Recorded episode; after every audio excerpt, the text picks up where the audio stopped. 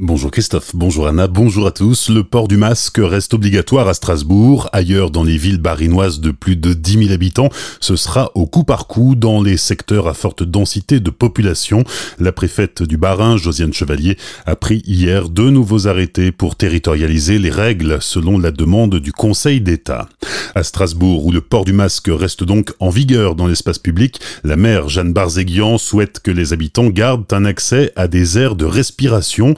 Elle reste donc opposée au port du masque généralisé et milite pour une nouvelle modification de l'arrêté préfectoral. 163 malades de la Covid-19 sont toujours hospitalisés en Alsace selon les derniers chiffres de Santé publique France. Deux nouveaux patients ont été admis hier dans les hôpitaux alsaciens et huit malades sont toujours en réanimation.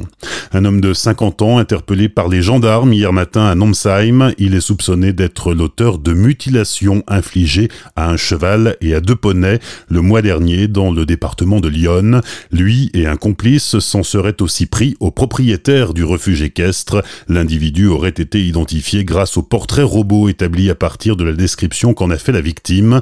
Selon le procureur de la République de Sens, le Haurinois est déjà connu en Allemagne pour des sévices sur animaux. Depuis le début de l'année, des dizaines de mutilations de chevaux ont été recensées dans plusieurs départements français. Après avoir été, entre autres mandats, premier adjoint de la ville de Colmar pendant plusieurs années, Yves Médinger se tourne à présent vers les bancs de l'Assemblée nationale, et pour lui, un homme politique doit avoir un ancrage local et connaître les dossiers de son territoire pour les défendre au mieux au Palais Bourbon. Yves Médinger. D'une manière générale, il faut toujours savoir de quoi on parle. Le problème des politiques, justement, c'est qu'ils ont tendance, et c'est ce que les gens reprochent aux politiques, et, malheureusement ici ou là, ils ont raison, bah, les politiques qui parlent beaucoup et qui parlent sans savoir. Et voilà, moi j'ai toujours pris pour habitude de parler de ce que je connais. J'ai cette expérience de 25 ans d'élu, mais j'insiste aussi de 20 ans euh, d'exercice d'un métier de salarié dans le privé. Quand j'aborde les sujets économiques, je sais de quoi je parle. Quand j'aborde les sujets qui concernent la sécurité, qui concernent l'environnement, qui concernent l'autorité, je sais de quoi je parle, je l'ai Les gens savent bien que j'ai toujours été au contact de la population, qu'il y ait des élections, qui en ait pas, parce que moi je me nourris de ce qui vient d'en bas pour porter euh, justement ce qui vient d'en bas en haut. Et pour l'Alsace, bien, je suis conseiller départemental. Hein, euh, je suis élu au département. On porte euh, effectivement ce dossier de la collectivité européenne d'Alsace parce que j'ai jamais accepté, comme d'autres d'ailleurs, la dilution de l'Alsace dans la grande région. C'était une erreur. On est dans une région qui a une forte identité. On doit défendre un certain nombre de choses, la culture, le bilinguisme, le transfrontalier. Nous noyer dans cette grande région, pour moi, était une erreur. Et la création de l'Alsace, à nouveau, à partir du 1er janvier de l'année prochaine, est porteuse d'espoir. Et je porterai cet espoir et ce combat à l'Assemblée nationale parce que pour moi, ce n'est qu'une première étape. Des propos recueillis par Pablo Desmar. Les élections législatives partielles pour le canton de Colmar-Neuf-Brisac auront lieu les 20 et 27 septembre prochains.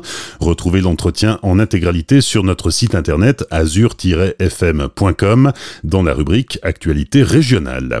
L'Assemblée générale de la mission opérationnelle transfrontalière aujourd'hui au siège du Conseil départemental du Haut-Rhin à Colmar. À l'ordre du jour, les impacts de la Covid-19 sur la coopération transfrontalière. Les membres éliront aussi le nouveau président de la mission opérationnelle transfrontalière qui succédera à Robert Herman. 312 ordinateurs portables distribués aux élèves du lycée Bartholdi de Colmar hier. Pour la deuxième année consécutive, la région Grand Est équipe les élèves de seconde.